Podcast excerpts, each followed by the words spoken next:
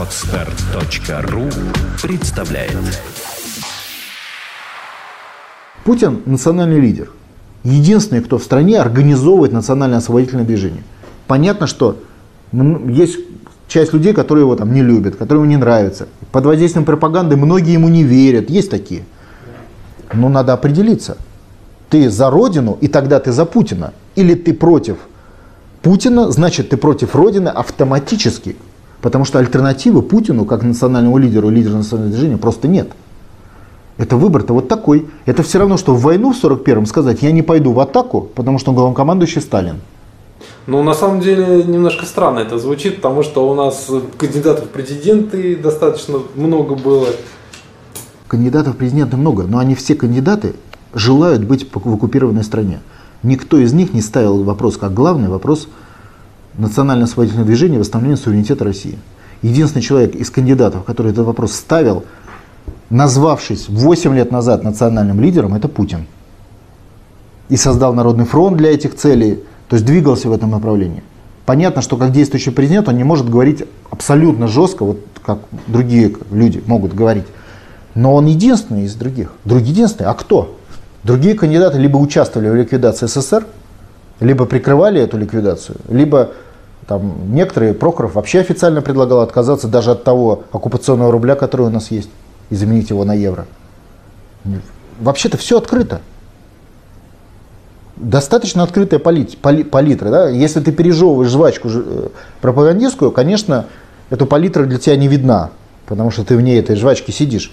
А если ты начинаешь чуть-чуть думать, чуть-чуть, поговорить на кухне, в конце концов, как это у нас было модно в Советском Союзе. Мгновенно все, все маски слетают, сразу же. Просто нет мозгов и желания подумать, а это другой разговор. Значит, значит все, нет любви к родине, я так считаю. Не хочешь думать о родине, значит ее не любишь. Извините, это моя точка зрения. Значит, выбор этого народа быть э, рабами у других народов исторически. Ну, значит, так люди решили. Если человек хочет быть рабом, его никто не остановит он им будет. Я как раз считаю, что Россия такая страна, где прозрение и сопротивление наступает тогда, когда в других странах как бы уже это, оно никогда не наступит. То есть в последний момент. Да, в последний момент. То есть вот это подъем народных сил наступает тогда, когда кажется, что уже все, ничего не должно. Москву сдали, все, все, сдали Москву. Надо бежать уже до Урала и не, не рыпаться. Нет. Москву сдали, значит начинается серьезное восприятие событий. Люди начинают думать о стране только после этого. А когда они начинают о ней думать, они приходят к Путину. Или к Сталину. Или к другому лидеру национального типа. Вот и все. Это единственная технология. И сегодняшний наезд на Россию, который был, привел, привел к обратному результату. Сегодня мы говорим о том, о чем бы год назад вообще бы нельзя было говорить. Вот я не, не мог бы год назад, вернее, я бы мог, я и говорил об этом год назад, но просто это не воспринималось бы обществом совсем.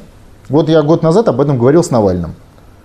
95% негативных отзывов. Сейчас те же ролики, 80% позитивные.